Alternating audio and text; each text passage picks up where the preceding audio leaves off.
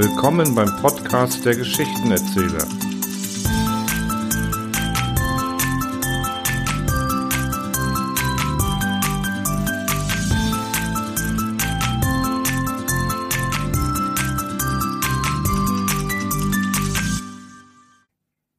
Der Rudolf Presper muss ein weit gereister Mann gewesen sein, denn auch in der nächsten Geschichte geht es um das Reisen, beziehungsweise um die Vorbereitung dazu.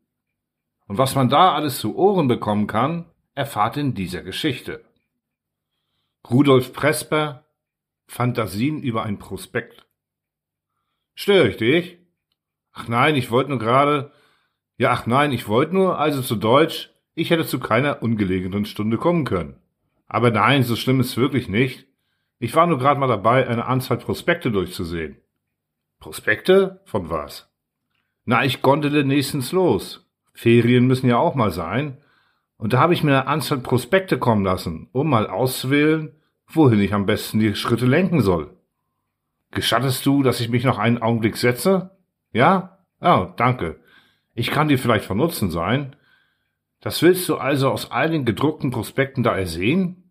Ja, ich lese mir das erstmal alles durch, ziehe dann die Kreise im enger und enger, behalte schließlich eine ganze Anzahl übrig, aus der ich wieder den Platz wähle, der landschaftlich meine Neigung und das Hotel, das in puncto Preise meinen Geldbeutel so angemessen erscheint, wie es nur geht.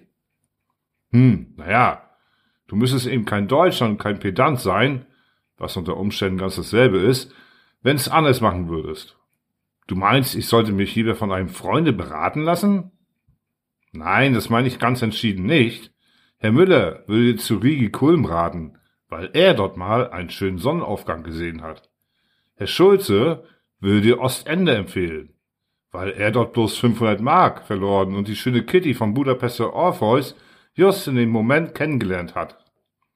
Und Tulpental würde ich nirgends anders hin dirigieren als nach Heringsdorf weil es in der Familientradition der Tulpentale liegt. Siehst du, und aus diesem instinktiven Gefühl heraus habe ich keinen von den dreien gefragt, auch sonst keinen, ich habe mir einfach Prospekte kommen lassen. Darf ich mal so eins dieser köstlichen Reklameheftchen sehen? Gewiss, hier zum Beispiel Rosenberge, Hotels in den drei Kaisern. Ich blättere gerade darin. Es leuchtet mir sehr ein, es scheint anmutig und nicht ohne Größe. Wenn du es dort bist, leuchtest du auch wieder hinaus. Ich kenne es, dieses anmutige Rosenberge. Aber erlaub mal, sieh dir doch das Bild auf dem Titelblatt an. Ein stattliches Hotel, eleganter Mittelbau, zwei Flügel. Der Wald ganz nahe, gleich dahinter die hohen Berge. Was mich ein bisschen abschreckt, ist der Verkehr vor dem Hotel. Vier Spänner, Reiter, Radfahrer. Wenn man da nicht gerade ein Zimmer nach hinten zu bekommt, nach den Bergen zu, dann denke ich, ist mir ein bisschen geräuschvoll. Ja nun, was den Verkehr betrifft, Darüber kann ich dich am Ende beruhigen. Das Bild entspricht nicht ganz der Wirklichkeit. Aber das ist doch Fotografie. Ach, behüte. Das ist nur eine Zeichnung, die vermutlich ein Verwandter des Wirts zu den drei Kaisern selbst gemacht hat. Der Fahrweg vor dem Hotel ist in Wahrheit so schmal, dass die federlose Kutsche, die den Verkehr mit den nächsten drei Stunden entfernten Bahnstationen vermittelt, gerade allein mühsam darin rollen kann. Ein Vierspänner, grundgütiger. Aber du bist jetzt lange nicht mehr dort gewesen. Zwei Jahre.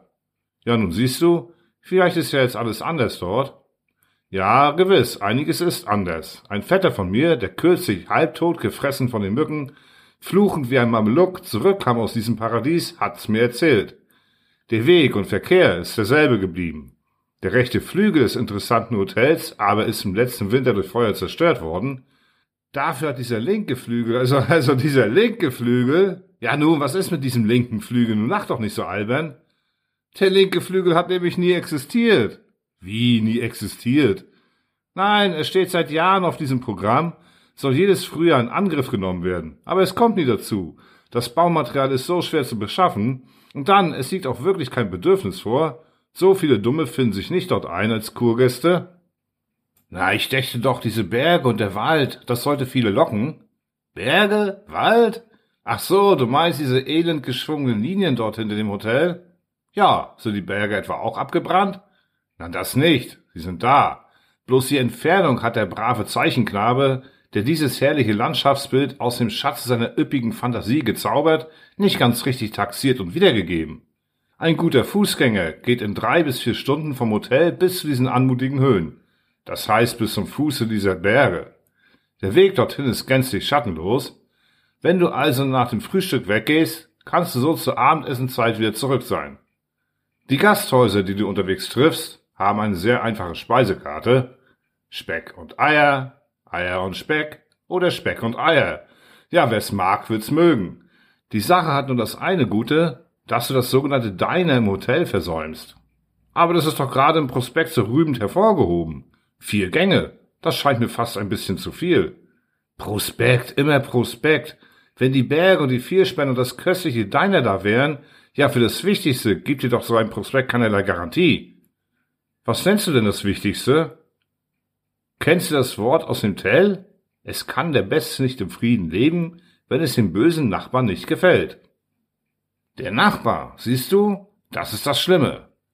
Weißt du, wenn du von Berlin aus auf vier Wochen in Rosenberg gemietet hast, weißt du denn, wer neben dir am Tische sitzen wird? Nein, das kannst du nicht wissen. Und siehst du, erst an solcher sommerfrischer Tafel erfährt man die Wahrheit des Tellschen Spruches und lernt darauf schwören. Vor sechs Jahren war ich nervös, sehr herunter. Ich sollte so eine Art Mastkur an der Rhön durchmachen, in einem kleinen Kurhaus. Miete also gleich für sechs Wochen und sitzt beim ersten Mittagessen neben einem Kaufmann aus dem Posenschen, der ein halb grün, halb lilafarbenes Muttermal auf der linken Wange hat, gerade auf der, die er mir zukehrt. Das ist an sich nichts Böses und nichts Unappetitliches, aber ich habe das mein ganz Leben nicht sehen können, ohne sofort einen Appetit zu verlieren. Der tüchtige Mann war an demselben Tag gekommen und blieb auch sechs Wochen. Als ich abreiste, magerer als ich gekommen, und eben zwei Schinkenbrötchen für unterwegs kaufte, die ersten, auf die ich mich freute, steckte er den Kopf aus dem Nebencoupé und war auch sehr hoch erfreut. An der nächsten Station stieg er um, in mein Coupé.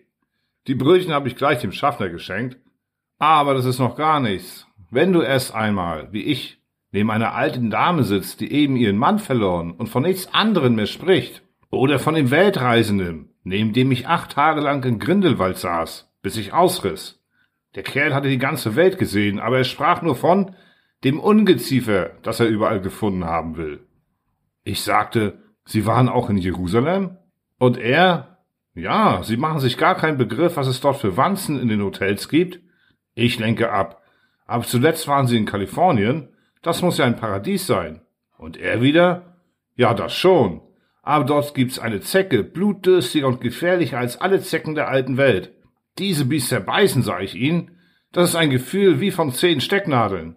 Die Tiere saugen sich an den Augenlidern fest. Die Menschen zwicken sie in die Beine. Nach acht Tagen war meine Fantasie gefüllt mit Zecken, Wanzen, weißen Ameisen, Spinnen, Skorpionen und ähnlichem Getier. In Luzern habe ich mich auf eine Hautkrankheit untersuchen lassen. Bloße Einbildung, lachte der Arzt. Sie sind ganz gesund. Das waren eben nur die Zecken des Weltenbummlers, die mich zwickten.